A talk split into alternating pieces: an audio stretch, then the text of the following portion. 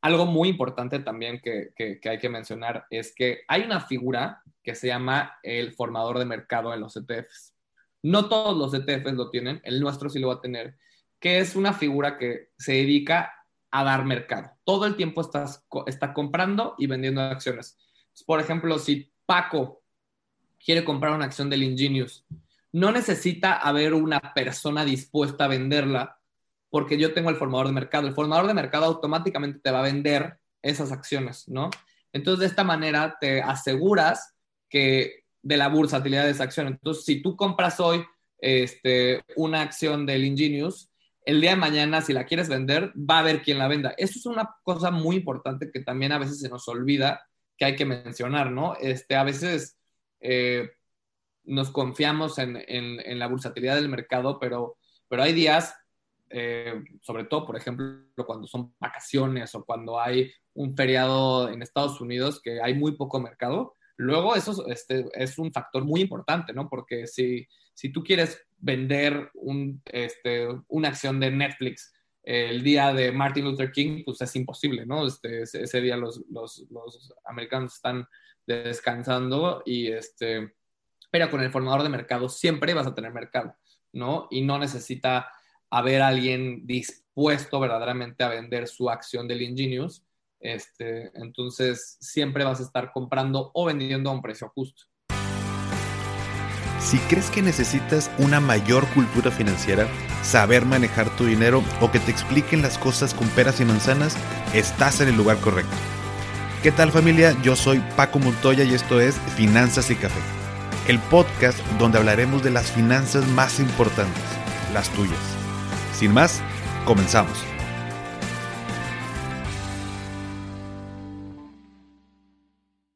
Hola a todos y bienvenidos de nuevo a Finanzas y Café. Espero que estés teniendo un excelente inicio de semana. Ya esta semana es Semana Santa, hay vacaciones, algunos creo que ya por ahí están descansando, así que deseo que te la pases muy a gusto, muy tranquilo, en familia, con seres queridos y sobre todo cuidándonos. Y el episodio de hoy es una plática que tuve el gusto de hacer junto con Pablo Ampudia, vicepresidente de Quanta Shares.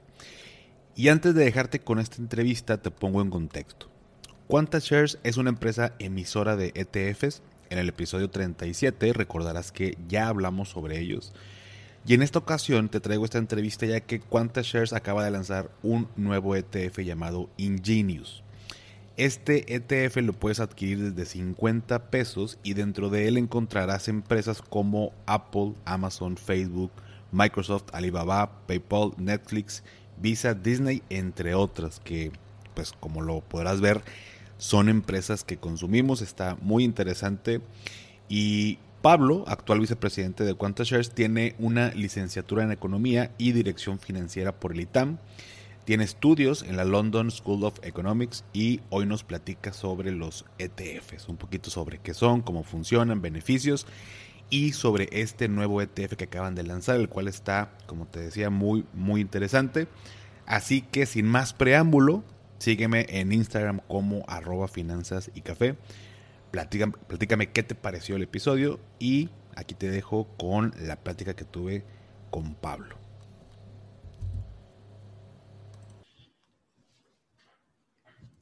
Hola a todos y bienvenidos de nuevo a Finanzas y Café. Hoy tengo el gusto de estar platicando con Pablo Ampudia, que es vicepresidente de Quanta Shares, y vamos a platicar de un tema que es importantísimo, que es, este, aparte, eh, el futuro con el tema de inversiones. Algunos de ustedes me han preguntado mucho de este tema, que son los ETF. Pero primero que nada, Pablo, bienvenido.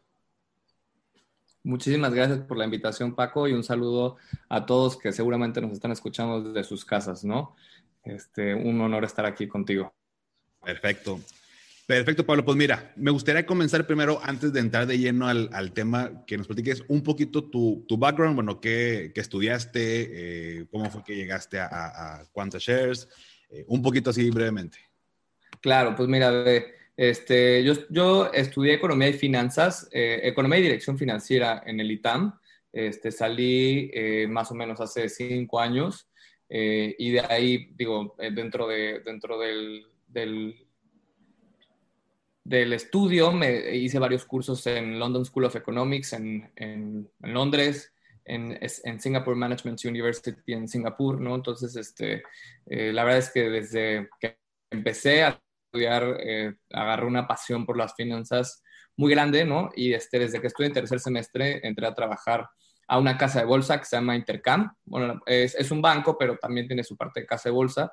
Y pues ahí empecé a, eh, como trader de divisas, luego me este, fui subiendo como trader de derivados, ¿no? Este, me especialicé en la parte de trading de FX Forwards, ¿no? Entonces, este, la verdad era muy, muy divertido, ¿no? Este, y pues de repente eh, me movieron a, la parte de cuántas shares, ¿no? Y, este, y ahí como ahora sí que como, como el operador, este, head trader de funds manager en, en Quanta Shares y pues eh, prácticamente ahí es donde estoy todavía, este, eh, digo, con un poco más de funciones, pero la verdad es que desde que he tomado el, el cargo en Quanta Shares, nuestra misión ha sido aumentar el abanico de opciones de institutos que tenemos para ofrecerle al mercado, ¿no?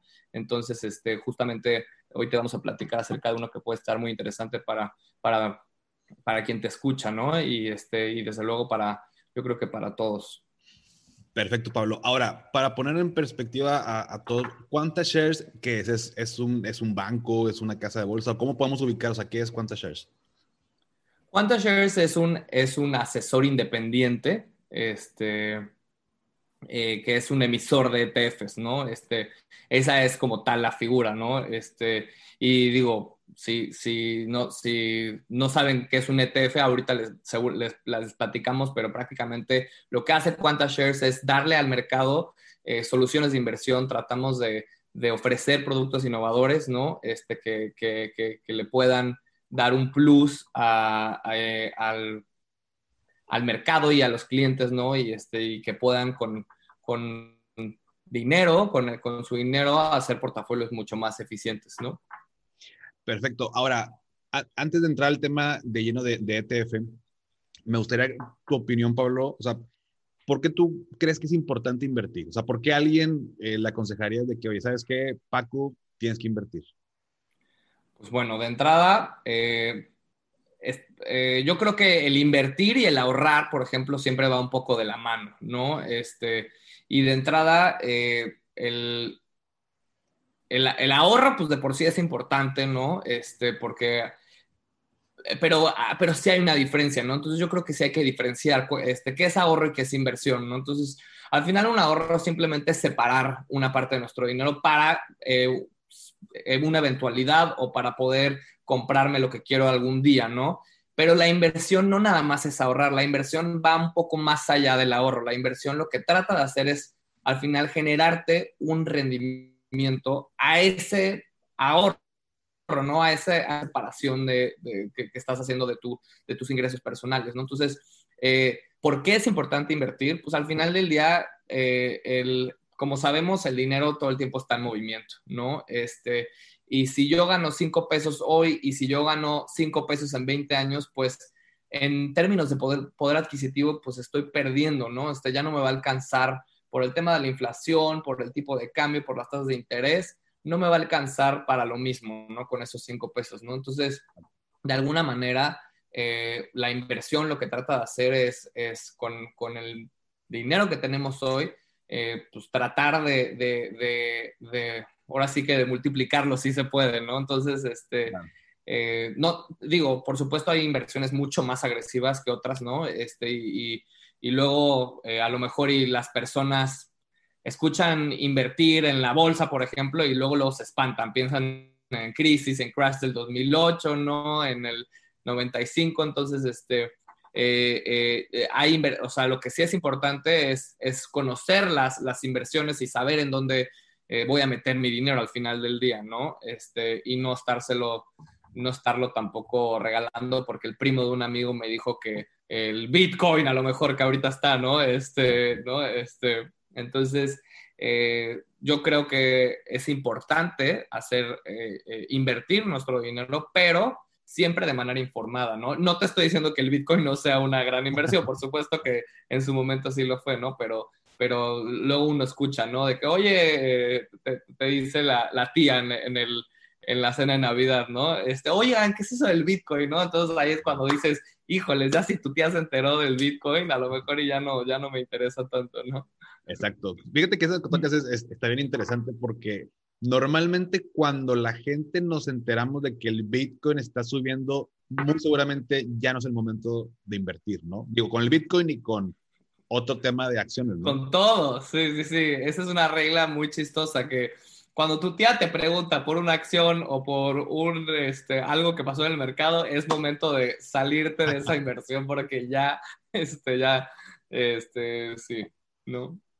Fíjate que eh, en México, bueno, tú sabes que no somos un país de inversionistas, o, o sea, vaya, no en su mayoría, y falta mucha cultura financiera, educación financiera, que bueno, es, es parte del, del, del, propósito que tenemos también en, esta, en este podcast. Pero, ¿por qué crees que la gente no invierte? Digo, ahorita mencionabas de que cuando escuchamos bolsa, eh, sentimos que es voy a perder dinero, de repente la crisis y mi dinero se va a desaparecer. Y la realidad es que, bueno, son cosas que traemos de, más atrás, ha ido evolucionando el mercado también. Antes sí se necesitaba grandes cantidades de dinero pues para invertir en fondos atractivos. Hoy en día ya, está mucho más accesible y ahorita más adelante lo vamos a, platicar. Pero ¿por qué crees que la gente en México no, no invierte? Digo, a nadie le cae mal más dinero, ¿no? O sea, pero ¿por qué no invierte? Claro. Pues mira, de entrada, eh, yo me iría primero a lo más básico, que es la educación financiera, ¿no? Este, definitivamente en México la educación financiera es muy poca y es solamente a quien lo busca y al final del día quien invierte en horas de educación y pues a lo mejor en cursos tiene acceso a, lo que es verdaderamente el mercado o este o sí, en, aspecto a, a, qué hacer con el valor del dinero, ¿no? Porque qué es el dinero en realidad, ¿no? Y mucha gente está, este, todo el tiempo usamos dinero, ¿no? Pero sí, no, no, no, no todos saben verdaderamente qué implica el, el papel con el que estoy pagando, ¿no? Este, si, si está respaldado, si, si existe un banco central, o sea, eso es algo que la gente por lo general no, no sabe, ¿no? Y digo, esos son principios básicos, ¿no? Entonces, eh, yo, me, yo creo que lo principal sería que falta una educación financiera mucho más este, fuerte en, en, la educación, desde la educación básica, ¿no? Este, ese es un punto. Y otro punto es que también, eh, y ya entrando específicamente al tema de invertir en, en algo financiero, en algo bursátil, este, yo creo que existe este estigma de que necesitamos tener millones para poder abrir una cuenta bursátil, ¿no? Eh, y a lo mejor en un principio, eh, a lo mejor hace 100 años eso era cierto, ¿no? Pero justamente cada vez existen más herramientas para Hoy en día puedes abrir una cuenta en, un, este, en una casa de bolsa desde 100 pesos, ¿no? Este, entonces, yo creo que, eh, y digo, también al final del día, no existe el, eh, así como no existe la educación financiera, tampoco existe la cultura del ahorro, ¿no? Entonces, este, porque pues, al final uno piensa de que no, pues yo no gano tanto para ahorrar, eso es para, para ricos, ¿no? Cuando al final del día eso no debería ser así, ¿no? Este, si yo gano 10 pesos, a mí no me tiene que importar el que esté ganando 100 pesos, cuánto está ahorrando, ¿no? Al final del día son metas que pues, nos tenemos que poner este, y que al final del día, por supuesto que es difícil, ¿no? Este, por supuesto que luego es difícil el mantenerme a lo que yo decidí este, que tenía que ahorrar o invertir, ¿no? Entonces, este, yo creo que eh, existe un estigma equivocado de que necesitas o ser un genio financiero o estar pegado en la computadora todo el tiempo para ver las acciones o que necesitas mucho dinero para abrir una cuenta, ¿no? Y eso, te lo repito, es falso. Existen muchísimas casas de bolsa en México que tienen este, eh, que le dan acceso a muchísimas personas. Yo la primera vez que abrí una cuenta fue, le puse mil pesos, ¿no? Este, ¿no? Y, y digo, ahí empecé y y así es como me gustaron las finanzas, literal. Este, yo desde, desde la primer semestre de, de carrera dije, pues no puedo estudiar finanzas y no saber qué es la bolsa, ¿no? Entonces dije, bueno, voy a comprar mi acción, ¿no? Entonces, este, me acuerdo que, eh, que abrí mi cuenta con mil pesos y pues así empecé, ¿no? Este, y obviamente, pues la idea también es irla creciendo, ¿no? Buenísimo, Pablo. Fíjate que, que también por eso precisamente me, me da gusto que, que, estés por aquí que nos otorgues eh, un espacio de tiempo porque, pues, la realidad es que ya no tenemos que tener mucho dinero para empezar a, a invertir. Eh, ahora, también es importante, oye, puedo abrir una cuenta con mil pesos, inclusive con 100 pesos, como lo mencionas, hay algunas este, casas de bolsa, pero es como que un, un primer paso. Ah, puedo abrir una cuenta y luego entro a, invertir y pues tengo que saber también cómo, cómo invertir, ¿no? O sea, también es importante, de pronto es, fíjate, me, he dado cuenta que es como medio atractivo, como medio sexy, entre comillas, el hecho de decir, voy a comprar acciones de Apple, ¿no? Voy a comprar una acción de Tesla, ¿no? O sea, como que, o sea, sin hacer ningún tipo de análisis, ¿no? Simplemente porque tengo una acción de, de Apple, cuando hay eh, o hace falta también analizar otro tipo de factores, tus metas, objetivos y demás cosas, ¿no? Em, entonces, ahora sí, ya entrando el tema, bueno, eh, está esta parte de los ETF que ya platicamos en otro episodio, pero de manera general, Pablo, ¿tú cómo describirías? O sea, ¿qué son los ETF? Suena como siglas, pero no me dicen nada, pero ¿qué, son los ETF? Pues mira, eh, por las siglas es Exchange Traded Fund, ¿no? En inglés, ¿no? Que si lo traducimos al español prácticamente es un fondo de inversión que cotiza en bolsa, ¿no? Entonces, este, Digo, a lo mejor eso tampoco nos dice mucho, ¿no? Pero, pero verdaderamente de aquí podemos sacar muchísimos, este, del, del, del, del, término literal podemos entender muchísimo, ¿no? Pues de entrada un ETF es un fondo, ¿no? Es un fondo que, que, como cualquier fondo de inversión se hace un pool de dinero y con ese, con ese dinero se invierte según las reglas que tenga el fondo, ¿no? Eh, seguramente has escuchado de fondos que invierten en puras acciones de tecnología o en fondos que invierten en, en bonos extranjeros de Turquía. Existe, ¿no? Si esas son las reglas que tiene el fondo, esas, son las reglas que va a seguir, ¿no? Y al final, este, la segunda parte, que es muy importante, es que cotiza en bolsa, ¿no? Y eso hace una diferencia muy importante entre un fondo de inversión y un ETF el que cotiza en, bolsa las acciones del fondo hace una diferencia muy importante porque esto le da una bursatilidad a los ETFs muy grande. Esto quiere decir que si tú quieres, por ejemplo, entrar, y esto es, una de las justamente de, las, de los avances que ha tenido el, mundo de las finanzas eh, para ofrecer a pequeños inversionistas eh, diferentes opciones. Eh, antes, eh, si tú tenías que entrar a un fondo de inversión, pues sí te pedían a lo mejor, hay fondos donde te piden 10 millones de pesos mínimo, ¿no? Entonces, este, eh, con, con, con, esto, con, con, un ETF, lo que tú puedes, o sea, la manera de entrar al ETF, al fondo del ETF, es comprando una acción. ¿Y dónde se venden las acciones? En el mercado secundario, en la bolsa. En México es en la Bolsa Mexicana de Valores o en Viva, ¿no? Entonces, este, prácticamente es así como si tú compraras una acción de Bimbo, es comprar una acción de un ETF, ¿no? Y entonces esto permite este, hacer muchísimas cosas, ¿no? Entonces, eh, digo, por, por, decirte un ejemplo, ¿no? Eh, y, y, a lo mejor aquí van, van, a salir un poquito las ventajas, ¿no? Este, de, de, de qué es un ETF, porque al final del día, eh, pues en sí, para, que, para que se entienda muy bien este, la riqueza del ETF es si tú, por ejemplo, quisieras comprar, eh, invertir en el, en el S&P 500, ¿no? Que es, que es el, índice por excelencia del mercado americano, ¿no?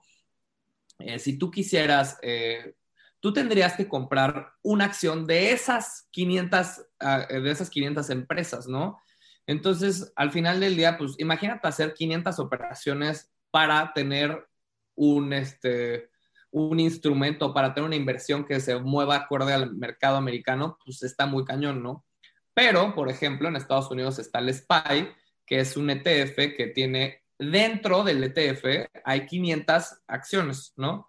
Pero tú nada más estás comprando una, que es la del ETF. Entonces, ser dueño de esta acción del SPY te da el mismo movimiento que tendrías si tendrías una acción de cada de estas 500 este, acciones, ¿no?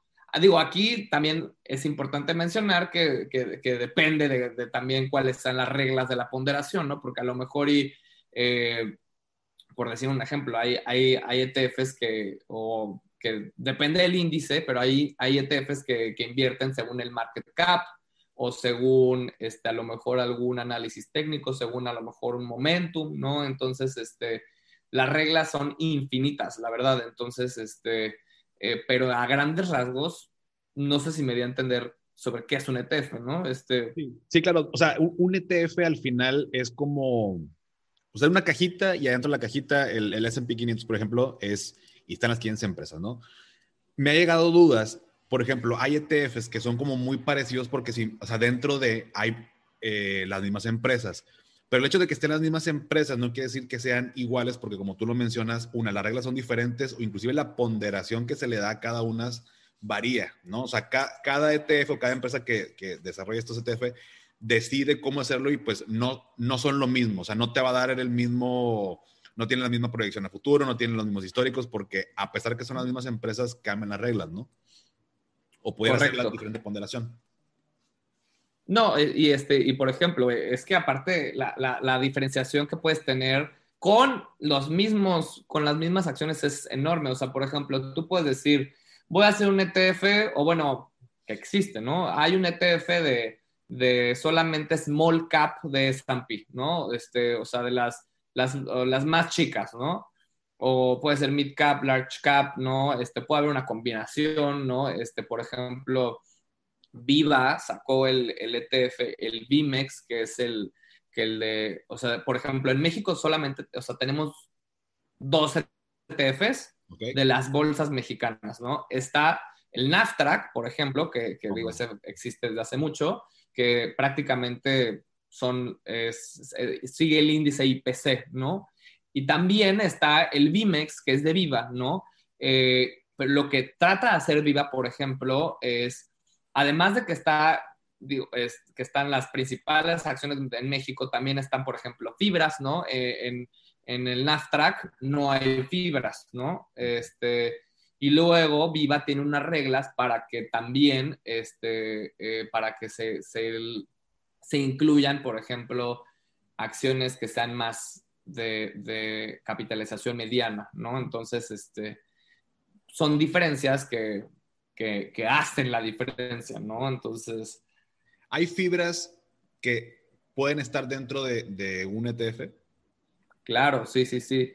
Este, la verdad es que ahorita no te podré, por ejemplo, sé que, sé que en el BIMEX está la fibra 1, por ejemplo, ¿no? Entonces, este, eh, sí, sí, o sea, prácticamente, te digo, aquí es como si fuera un fondo, o sea, en un fondo puede puedes comprar lo que sea, ¿no? Prácticamente.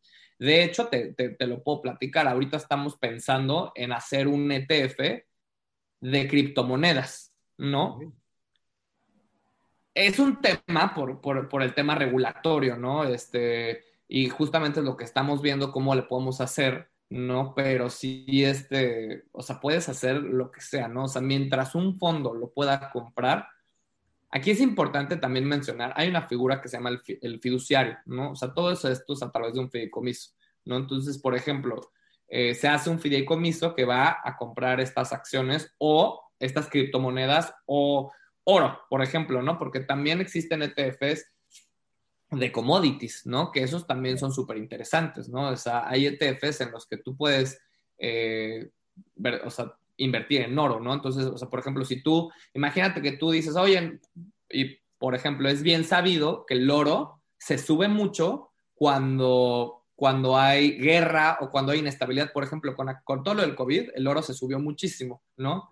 Entonces, pues una manera de invertir en oro es ir a comprar un lingote de oro, ¿no? Otra manera más fácil es comprar un ETF de oro, ¿no? Entonces, este, el fideicomiso del ETF ya compró el, eh, digo, a lo mejor y puede ser a través de futuros, ¿no? Que eso es otra cosa, o puede ser físicamente tener una bóveda en la que tengan oro, ¿no? Entonces, este, entonces, eh, mientras se pueda invertir, eh, mientras un fideicomiso pueda comprarlo, el ETF puede tiene infinidad de posibilidades, ¿no? Entonces... es parte de lo, de lo que está súper interesante porque inclusive en algunos ejemplos mencionaba, pues si tú quieres invertir en, petróleo, pues no es como que tengas los barriles en tu casa, ¿verdad? Digo, aparte de lo peligroso y, Justo. tengas chance, pues inviertes en un ETF, que pues pueden ser en, futuros del, del petróleo, pero ya puedes invertir, o sea, un ETF te permite acceder a mercados que prácticamente de otra manera sería imposible este, hacerlo, ¿no? Entonces,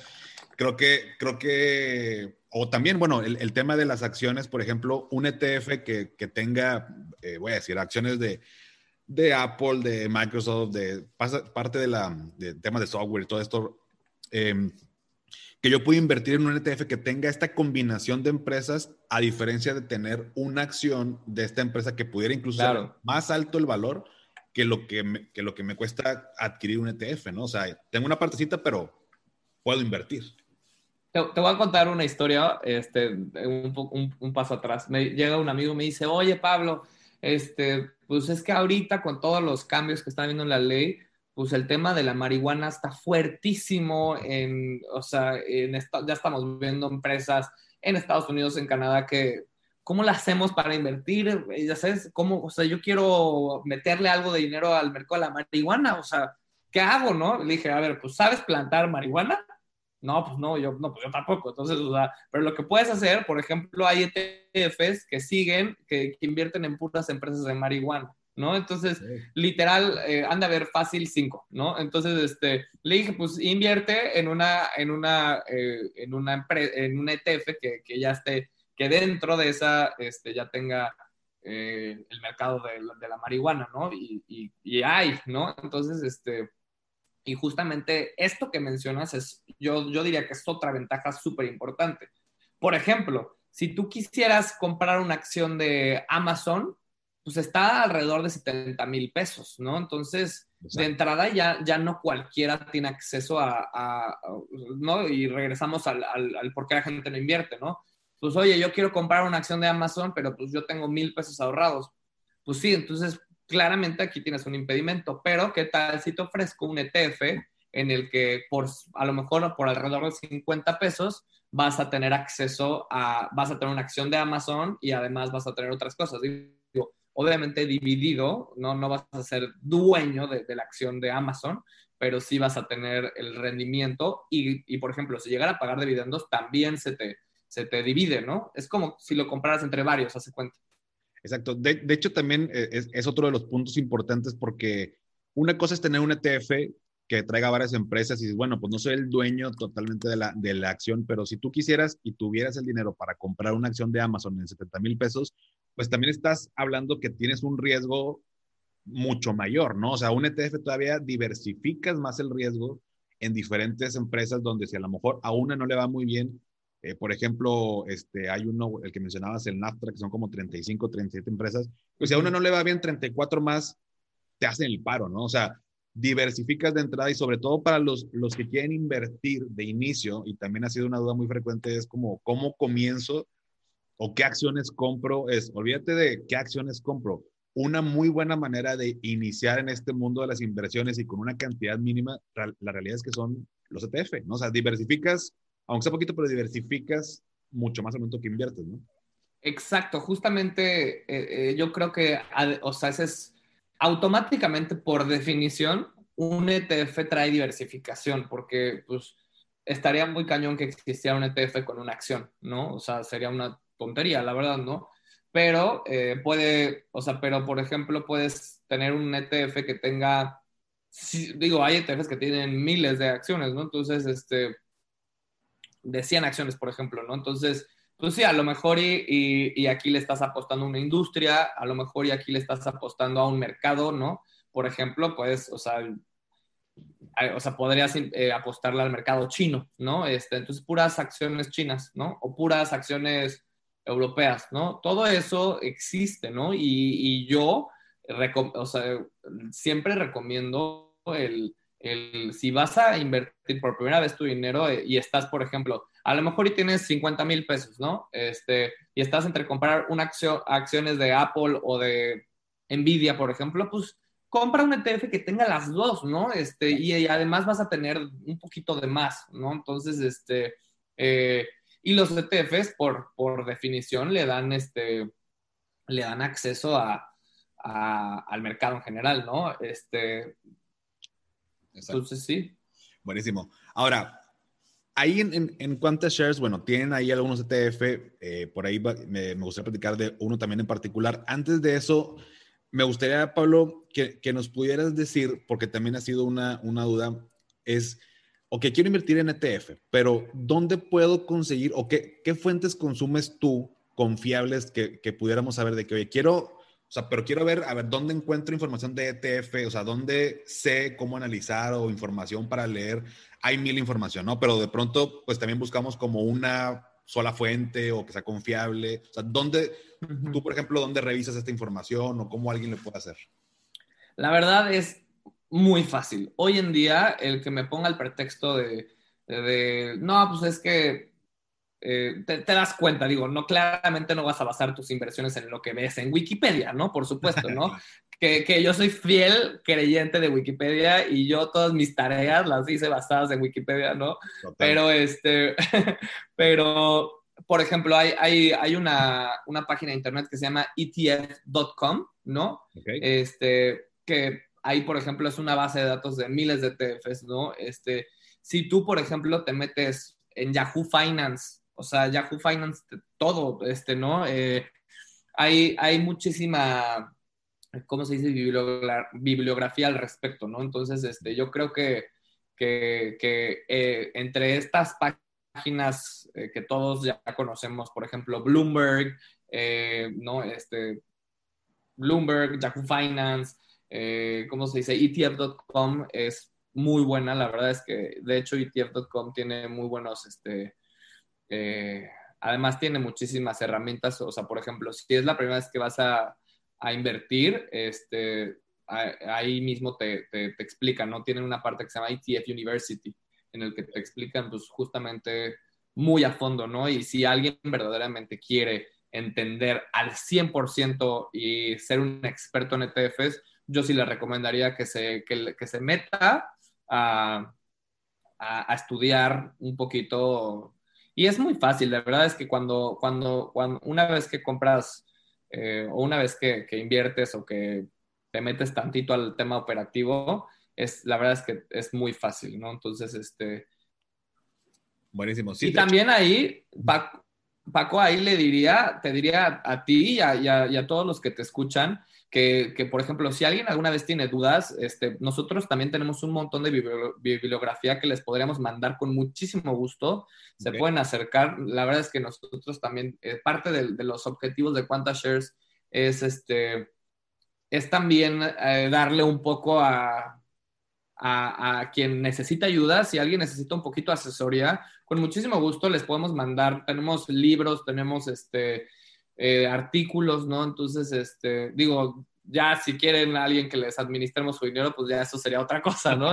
este, pero con muchísimo gusto, si alguien este, les podemos mandar, eh, ahí están nuestras redes sociales, en cuántas shares, y ahí está la página de internet, y, este, y, a nosotros nos llega todo eso. La verdad es que somos bastante activos en, con quien nos escribe, ¿no? Entonces, este... Buenísimo. Buenísimo, buenísimo. Sí, de hecho, ahorita, pues también mucho del acceso que, tenemos a la información son por redes sociales. Consumimos mucho por tema de redes sociales, pero creo que e, es muy bueno esto que comentas y, me da gusto que lo hagan así porque es padre, ok, hay ETF, está esta plataforma, está esta empresa y demás, y está la persona que quiere invertir, pero en medio falta este eslabón de, o sea, ¿cómo le hago? ¿Qué hago? O sea, todo lo que te pregunto son también dudas que me llegan, que, que me has ayudado ahorita a responder. Eh, y qué bueno que contribuyan también a la parte de la, de la educación, que obviamente pues eso es, es de beneficio pues, para todo el mundo. Pero bueno, ya, ya tenemos... Claro, y, y, que, perdón, y, también te voy a ser sincero, obviamente, pues digo, no, nada eh, reemplaza el, tener al final del día un background completo en finanzas, ¿no? Este, y, pero, por ejemplo, tengo amigos doctores, este, arquitectos, artistas, que por supuesto les da igual y que nunca se van a meter a, ya sabes, ¿no? Entonces, este, pero es muy fácil, de verdad, ¿no? Este, entonces yo siempre les digo como, güey, invierte en este, en, métete a ver qué es esto, ¿no? Una, un amigo abogado, ¿no? Siempre me está mandando lo, que, lo que está comprando, ¿no? Y, este, y la verdad es que es mucho, muy fácil, la verdad, ¿no? Entonces, este, no, o sea, no hace falta, mi punto es que no hace falta tampoco ser eh, financiero, economista, contador, ¿no? Administrador, ¿no? No hace falta tener este background. Eh, pero sí te recomendaría a ti, o sea, bueno, a, quien escucha y quien está interesado en, que sí se, que sí le dedican un, con, una hora, yo creo, de, de, verdad que se metan a estudiar un poquito qué es eso, porque pues al final del día, si le vas a meter dinero, yo creo que es importante entenderlos. A ver, sí, no, claro, digo, es, es, tu dinero al final del día y, y, pues tienes que saber, o sea, una regla básica también es no le metas lana a lo que no entiendas, ¿no? Entonces, no nada más porque la dijo la tía. Muy Warren Buffett, ¿no? Además. Exacto, exactamente. O sea, sí. la, la, tía dijo que lo invirtiéramos y ahí vamos todos, ¿no? Entonces, tiene mucho, mucho trasfondo, ¿no? Pero bueno, e, esa parte que eh, me queda claro. Ahora, ¿qué tengo que considerar o habrá algún aspecto que tú creas relevante que consideremos al momento de invertir en un, en un ETF? O sea, que tenga que ver con los ETF, digo, obviamente pues, está la parte de pues, qué metes, objetivos, horizonte, claro. pero algo más que tú creas que sea conveniente? Mira, yo lo, resumir, yo lo resumiría en primero, ¿cuál, o sea, ¿cuáles son los criterios o sea, que, que, tiene para, para escoger las, las, las, acciones o los instrumentos en donde va a estar? ¿No? Este, o sea, por ejemplo, eh, este es un ETF de Estados Unidos, o sea, mercado americano, eh, large cap, ¿no? Que son las empresas más grandes. Ah, ok, ¿no?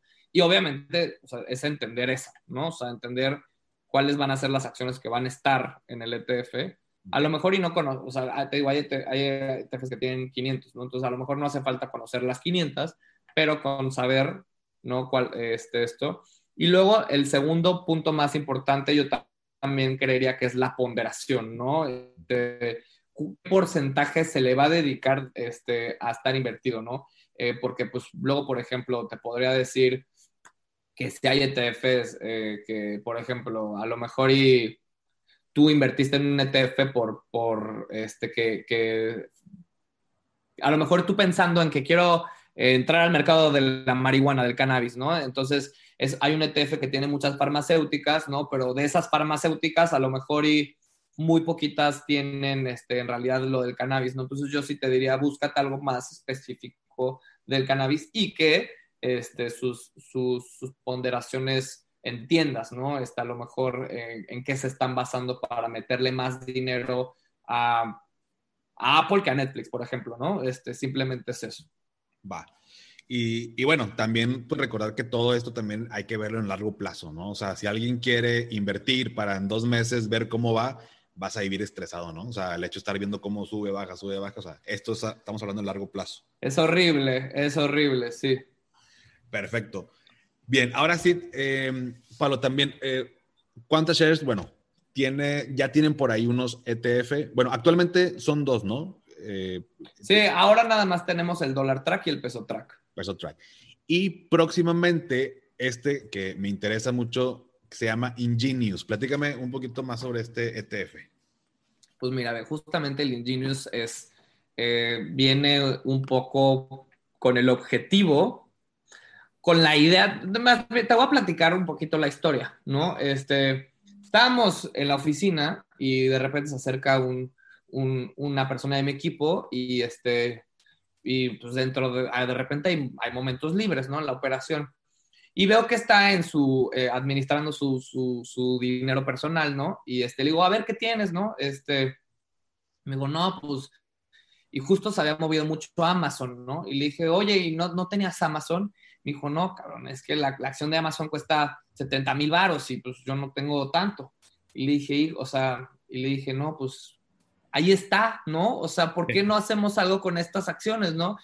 Este, eh, entonces de ahí salió la idea, ¿no? O sea, entonces dijimos, pues vamos a ofrecerle, porque no existe algo en México que tenga las acciones que verdaderamente conocemos, ¿no? Porque un poco la idea, así como lo mencionaste tú, es invertir en lo que conocemos, ¿no? Este, entonces, de ahí, o sea, esos son los principios del Ingenious, ¿no? El, el, el, querer invertir en lo que conocemos y en algo, por supuesto, atractivo que nos vaya a dar buenos rendimientos, ¿no?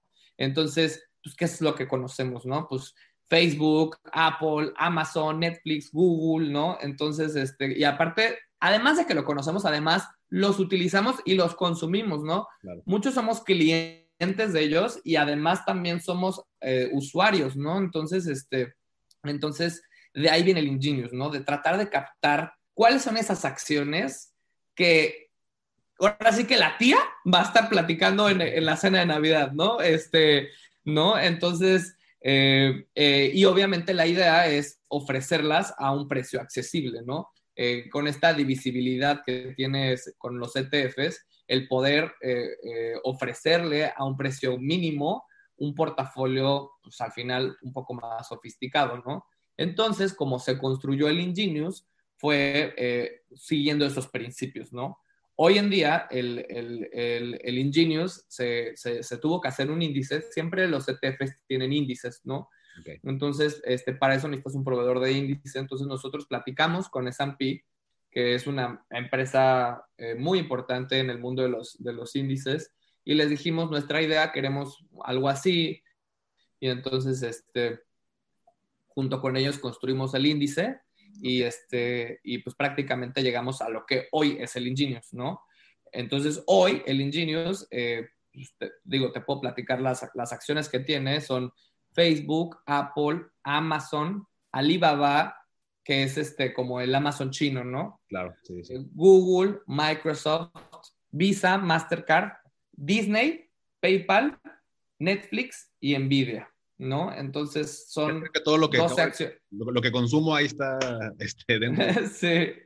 No, y luego, por ejemplo, hay una Nvidia, muchos me preguntan, no, esa no la conozco. Nvidia es una empresa que se dedica a hacer toda la parte de los microprocesadores de las computadoras. O sea, entonces indirectamente lo, lo, consumimos, ¿no? Y, digo, también eh, tiene una parte muy interesante de inteligencia artificial, ¿no? Entonces es una, es una acción que aparte a mí me encanta, ¿no? Este, de hecho, de hecho eh, justo el año pasado por ahí tuvo un, buen rendimiento, o sea, hablando en, en particular la, la acción, lo veía por ahí una información.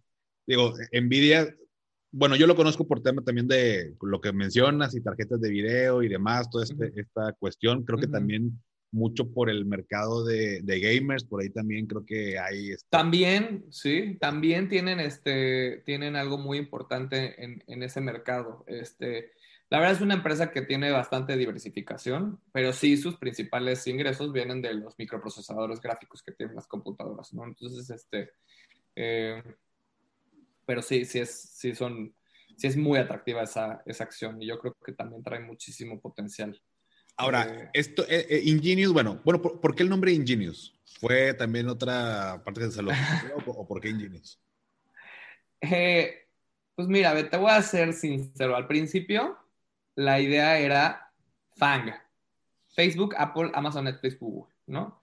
Pero era un FANG Plus, porque iba, porque dijimos, es un FANG Reloaded, ¿no? las FANG, sí, así, este término sí se utiliza mucho, ¿no? En, este, para, para referirte a Facebook, Apple, Amazon, Netflix, Google, ¿no?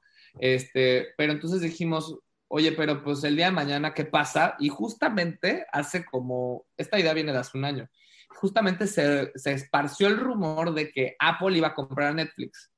Y dijimos, ¿qué va a pasar? ¿Qué va a pasar con nuestro ETF? O sea, no se puede llamar FAG, ya sabes. Entonces, este, entonces nos quedamos preocupados y dijimos, verdaderamente, y, y aparte, de esto se trata también los ETFs, ¿no? ¿Qué pasa si el día de mañana Facebook deja de ser lo que hoy es Facebook, ¿no? A lo mejor, digo, no sé, ¿no? O, o, Alibaba, ¿no? De repente, a lo mejor con las restricciones este, que tienen en, China o con Estados Unidos, a lo mejor y por alguna razón alguna de las empresas quiebra o le empieza a ir mal, pues entonces no, no, le, no nos podemos casar con el, con el FANG, ¿no? Entonces dijimos, este, pues a ver qué es el Ingenious, ¿no? Pues al final el Ingenious es, dijimos, es Internet, ¿no? Es innovación, ¿no? Entonces, por eso nos gustó el, el IN, ¿no? Este, por Internet, Innovation, este, ¿no? Entonces, este, y el Genius sí fue algo muy, este, que salió del área de mercadotecnia de S&P, de hecho, y, este, y nos gustó muchísimo, la verdad. Entonces,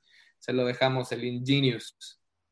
Perfecto. Ahora, e, este, esta parte de, de crear este ETF, eh, el número de empresas, ¿ustedes decidieron qué empresas y qué número incluirlo dentro de este ETF o cómo es esa parte?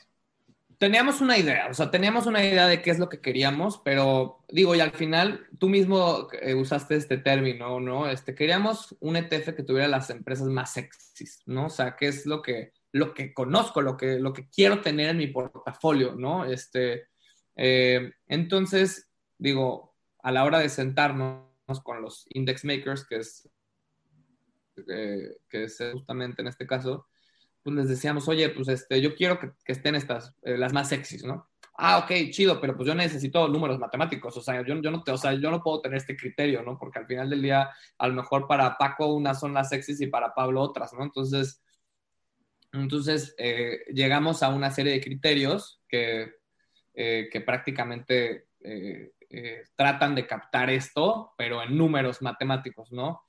Los criterios, digo, eh, primero que nada tiene que, estar listado en, la bolsa NICE o Nasdaq, ¿no? Tiene que tener una capitalización flotante en mercado, un floating market cap arriba de los 50 mil millones de dólares, ¿no? Y luego hay un, hay un, este, un estudio que se llama el Growth Score.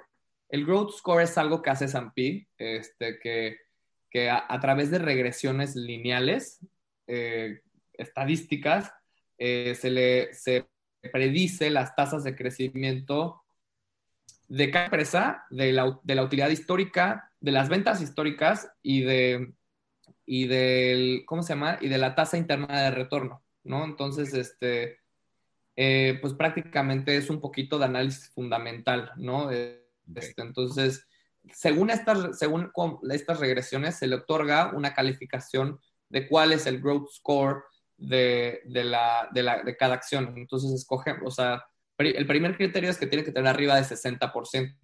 Si no, pues ya este, se sacan, ¿no? Y, este, y después, pues al fin, hacemos un ranking y nos quedamos con las mejores 12, ¿no? Ya. Entonces, de esta manera, el índice, eh, y es un poco lo que decíamos, de, de esta manera se está todo el tiempo evolucionando, ¿no? Este, por ejemplo, eh, cuando, cuando se generó, el índice ya tiene un año existiendo. De hecho, si tú pones en Google Ingenious eh, S&P o Ingenious Index, te aparece la página del índice, ¿no? Y, este, y ya tiene más de un año existiendo. Y antes estaba Broadcom en vez de Nvidia, pero en el 2020 justamente salió Broadcom y entró Nvidia. Ya. Que qué bueno porque nos gustan más. Entonces, digamos que de alguna manera también el ETF, por obvias razones, se busca pues maximizar la parte del, rendimiento de tal manera que, o sea, ¿qué pasa si en un futuro, por ejemplo, voy a inventar, pero Alibaba desaparece, ¿no? Pues obviamente sale, ¿no? Exacto, justamente. Este, digo, lo, que, lo que nos puede, o sea, lo que podría estar de terror a lo mejor sería que por ejemplo, que un día eh, Mark Zuckerberg se despierte y diga, ¿sabes qué? Yo ya no quiero eh, que Facebook exista y decida matar la empresa por alguna razón, no sé, ¿no? Eso es lo que a lo mejor, y, o que una, eh, o sea, que de un día para el otro una empresa truene, eso es lo que, lo que puede afectar, ¿no? Pero el índice está construido para que el día de mañana, por ejemplo, si Google, a lo mejor, eh, y, esto viene muy por, lo, por la parte del growth score, ¿no? Eh, que todo el tiempo son, em, son empresas que tienen un potencial de crecimiento, ¿no? Entonces, por ejemplo, si vemos que Google a lo mejor y se empieza a estabilizar la acción y eh, empieza a ser una, una empresa, y por ejemplo, digo, si te fijas, estas empresas se, se caracterizan por a lo mejor no pagar tantos dividendos, ¿no? Por cómo están reinvirtiendo su, su, este, su capital, entonces este, eso hace que, estén creciendo, ¿no? Y, esto les da un growth score mayor, ¿no? Entonces, de esta manera son empresas eh, que, entonces, si por ejemplo, si el día de mañana Google, te, digo, empieza a, cambiar su régimen de, dividendos, ¿no? Al final del día son dividendos, este, y decide para, este, empezar a ser un poco más estable y empezar a, a dejar de ser una empresa, pues, innovadora, porque al final de, esto es lo que, o sea, por esto necesitas el capital, estar reinvirtiendo el capital para, para invertir y seguir creciendo, ¿no? Pues, por ejemplo, en este caso, pues el growth score iría disminuyendo y eventualmente llegaríamos a un punto en el que dijéramos, pues tú ya no perteneces al índice porque ya dejaste de ser una empresa que, que, que está pensando en crecimiento, ¿no? Buenísimo. De hecho, esto es algo que también es muy atractivo para toda la gente que, que, que quiere invertir, porque toda esa chamba de monitorear el ETF, de que estén saliendo las cosas, no la tiene que hacer el inversionista. O sea, lo hace el, eh, pues, quien tiene el ETF y analizan. El servidor. expertos atrás, pues exactamente. O sea, claro. lo hacen expertos en el tema de tal forma que tú puedes hacer crecer tu dinero tal cual mientras tú te estás dedicando a trabajar en lo que te gusta, ¿no? En tu trabajo, en tu emprendimiento, pero inviertes tu dinero y hay expertos detrás que lo hacen, ¿no? Porque eh, el hecho de tener acciones, eh, justo también tenía algún, en algún momento un amigo, bueno, sigue siendo mi amigo, pero en algún momento me decía que, eh, tengo 100 mil pesos, güey, quiero, quiero invertirlos en acciones, pero él quería sentir esta adrenalina de compro, o sea, se, veía como en las películas, ¿no? De que compra, vende, y estoy checando y todos los días, digo, no tienes el tiempo, tal vez tienes algo de conocimiento, pero tienes que tener todo el día estar metido y que los mercados, tener este análisis, estar evaluando y estar con el estrés y moviendo. O sea, no, no hay manera. Ya hay gente que se dedica a eso. Digo, lo puedes hacer, ¿verdad? Pero, pero si tu, si tu foco es dedicarte en, tu trabajo u otras cuestiones, no te va a dar la vida para hacerlo. Mejor dejarlo en, manos de expertos. Eso también es, es algo importante del tema de los ETF. Ahora, eh, dos cosas, Pablo. Una que me llamó mucho la atención es, eh, ahora que, que salga al mercado y que lo podamos adquirir, el mínimo de inversión, que quiero que tú me lo platiques, me, se me hizo muy interesante. Y dos, ¿dónde puedo o dónde lo voy a poder adquirir? O sea, ¿de qué manera? Este, digo, yo sé, pero hay gente que tiene esta duda de que, ok, quiero invertir, pero ahora no sé dónde puedo adquirirlo, ¿no? Claro.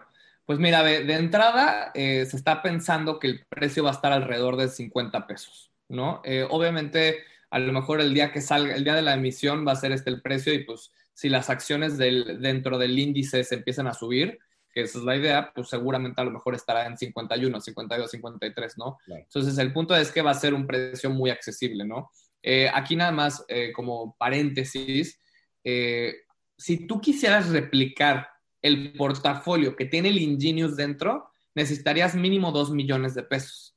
Es una de las ventajas increíbles que tiene el Ingenious, es que justamente con 50 pesos vas a poder tener un portafolio, una parte, una fracción de un portafolio de 2 millones de pesos, ¿no? Entonces, eh, y digo, al final, eh, eh, aparte lo que nos importa es el porcentaje del movimiento, ¿no? Entonces, el movimiento del, ETF va a ser el mismo, ¿no? Entonces, este, esa es respondiendo a tu primera pregunta, ¿no? Y, este, y, y, sobre cómo puedes tener, la primera, cómo, como bien dice la definición, es, un, ETF es un híbrido entre fondo de inversión y acción, ¿no?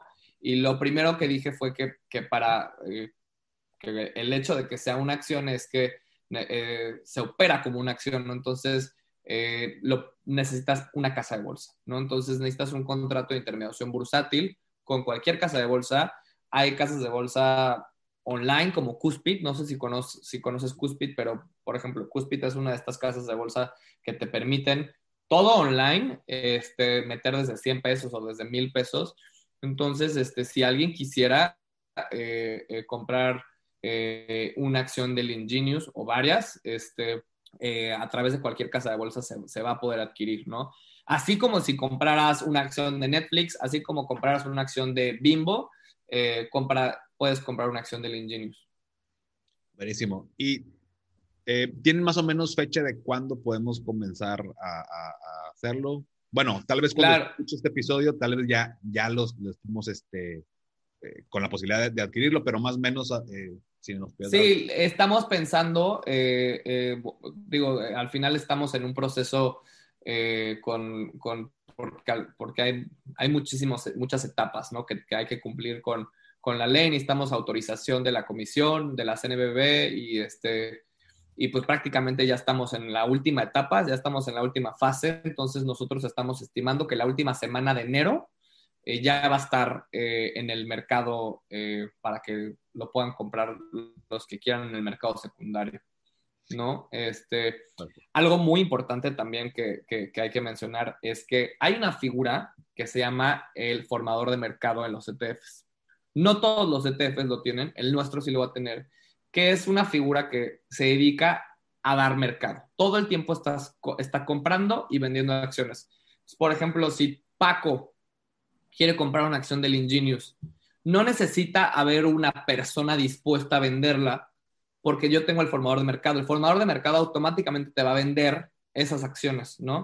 Entonces, de esta manera te aseguras que de la bursatilidad de esa acción. Entonces, si tú compras hoy este, una acción del Ingenius, el día de mañana, si la quieres vender, va a haber quien la venda. Eso es una cosa muy importante que también a veces se nos olvida que hay que mencionar, ¿no? Este, a veces eh, nos confiamos en, la bursatilidad del mercado, pero, pero hay días, eh, sobre todo, por ejemplo, cuando son vacaciones o cuando hay un feriado en Estados Unidos que hay muy poco mercado, luego eso este, es un factor muy importante, ¿no? Porque si, si tú quieres vender este, una acción de Netflix el día de Martin Luther King, pues es imposible, ¿no? Este, ese día los, los, los, americanos están descansando y este, pero con el formador de mercado siempre vas a tener mercado, ¿no? Y no necesita haber alguien dispuesto verdaderamente a vender su acción del Ingenious.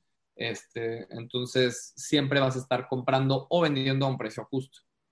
Ya, o sea, siempre va a haber la posibilidad de comprar o vender. O venderlo. Con este ¿No todos los ETF tienen este formador de mercado? No, no todos. No todos, eh, porque operativamente es, es, es, caro mantenerlos. O sea, al final del día lo que hace el formador de mercado es, es estar arbitreando, ¿no? O sea, él lo que hace para poder darte a ti tu Ingenious a un precio justo, lo que hace es comprar en Estados Unidos el, el portafolio, traérselos a México, eh, digo, con una conversión de tipo de cambio, y entonces darte a ti una fracción de esa canasta. Y todo esto lo, hace en cuestión de un segundo, ¿no?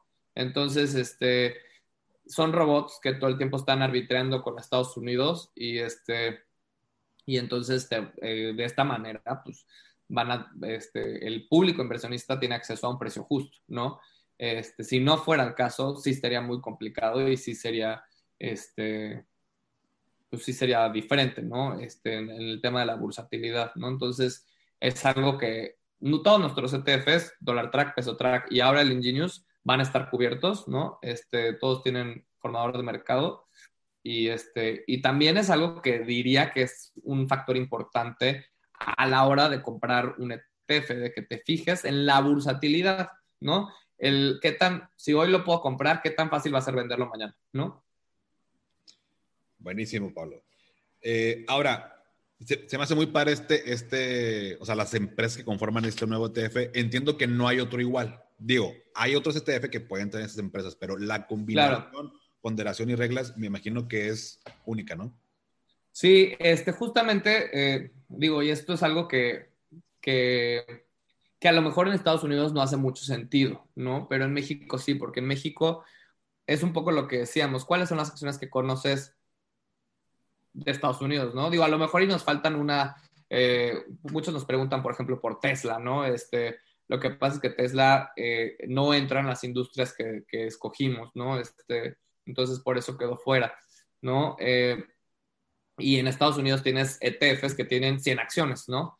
Y, el, y entonces es, está perfecto y qué padre, pero yo no conozco todas las 100 acciones, ¿no? Entonces, lo que queríamos captar cuáles son las acciones que en el mercado mexicano se conocen, ¿no? O sea, si tú te metes al portafolio de una persona que tiene 10 millones de pesos, seguro están estas 10, 10 acciones, ¿no? Este, y a lo mejor ya habrán unas otras este, por ahí, ¿no? Entonces, eh, eso es lo, que pensamos, en, eh, ¿no? Entonces, este... Eh, y además hay un diferenciador que es la manera de ponderar, ¿no? Este, nosotros escogimos un criterio que se llama el momentum.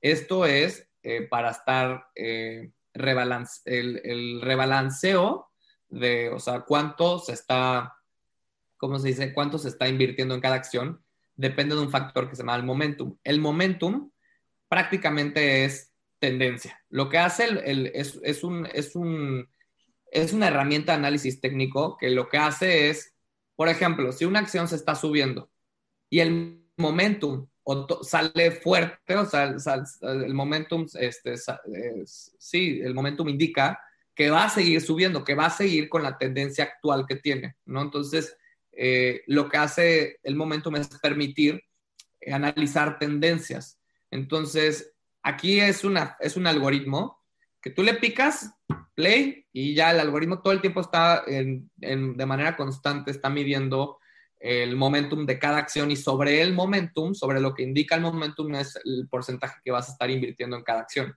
¿no? Entonces, este, la verdad es que también es muy interesante. Digo, al final del día, no creas que hay mucha diferencia, ¿eh? Este, eh, a lo mejor, y por ejemplo, hay trimestres en el que el estar invertido en momentum, o sea, con, con este régimen de, de, de rebalanceo, de ponderación, te da a lo mejor en un trimestre un 1% extra de rendimiento o hasta un 2, ¿no? Entonces, este, es poco, pero si lo anualizas, es, la verdad es que te hace diferencia, ¿no? Y, este, y no es algo en, el que estés todo invertido en lo mismo, ¿no? Este, Exacto. Sí, no, claro, digo, un 1% tal vez en el corto plazo pues no se vea, pero luego lo anualizas, lo mandas a años y claro que te hace diferencia. Aparte, digo, es, es, es también como estar tranquilo que tu dinero está tratando de, de, rendir más, ¿no? Si lo vemos así como en palabras un poco más.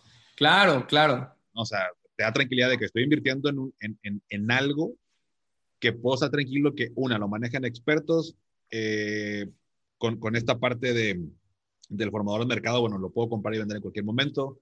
Eh, con el tema del momento también se está rebalanceando los porcentajes de tal manera que se busca tener o maximizar esta parte del beneficio o el rendimiento entonces creo que da tranquilidad el hecho de, de, hacerlo así, ¿no? Aparte de, la diversificación y todo lo que hemos ya platicado, ¿no?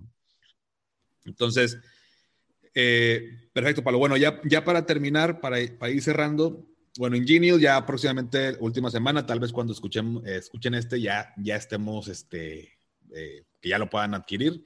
Ya depende de la plataforma. Bueno, hay, hay varias, como ya nos comentaba Pablo. Ahí, por ejemplo, Paco, perdón, ahí nada más también invitaría a quien quiera invertir en el Ingenius. Si necesitan más información, si quieren, este, ahí tenemos un buen de papers, por ejemplo, sobre el momentum, ¿no? Entonces, si alguien quisiera información adicional, o por ejemplo, si alguien me dice, oye, yo ya estoy en la plataforma de mi casa de bolsa, ¿a qué precio me pongo? O ayúdame, ya sabes, cualquier duda relacionada con el proceso del Ingenius, o de, o de dólar track o de peso track. Ahí están nuestras redes sociales, están en nuestros correos, creo que viene un teléfono y esto en, en el, eh, o sea, perdón, en la página de internet vienen todos los contactos y ahí con muchísimo gusto este, nos, programamos, nos programamos para ayudarles en todo el proceso y para que vean que en realidad es muy fácil. Perfecto, te agradezco, Pablo. De hecho, voy a ponerlo en la descripción para que sepan todos. Voy a poner la página este, para que ahí se puedan meter y estén los contactos o el correo cualquier duda y, que también, pues bueno, directamente de ustedes nos puedan este, despejar información y, demás, ¿no? Eh, perfecto, Pablo. Bueno, algún último, algo que quieras agregar, algo que, algún consejo que nos puedas dar respecto al tema de, invertir en ETF. Pues mira, ve, yo te puedo, o sea, el, tema de los ETFs, la verdad es que es muy interesante. A quien verdadera, o sea, yo, yo verdaderamente creo que, que, el futuro de, de, de las inversiones va a llegar un punto en el que el 90% de nuestros portafolios van a estar en ETFs, la verdad. Porque pues podemos construir cosas muy eficientes, entonces estamos a tiempo. En México la verdad es que está un poco atrasado todo el tema de, de, de, la, educación financiera y, y, se ve en los productos que tenemos.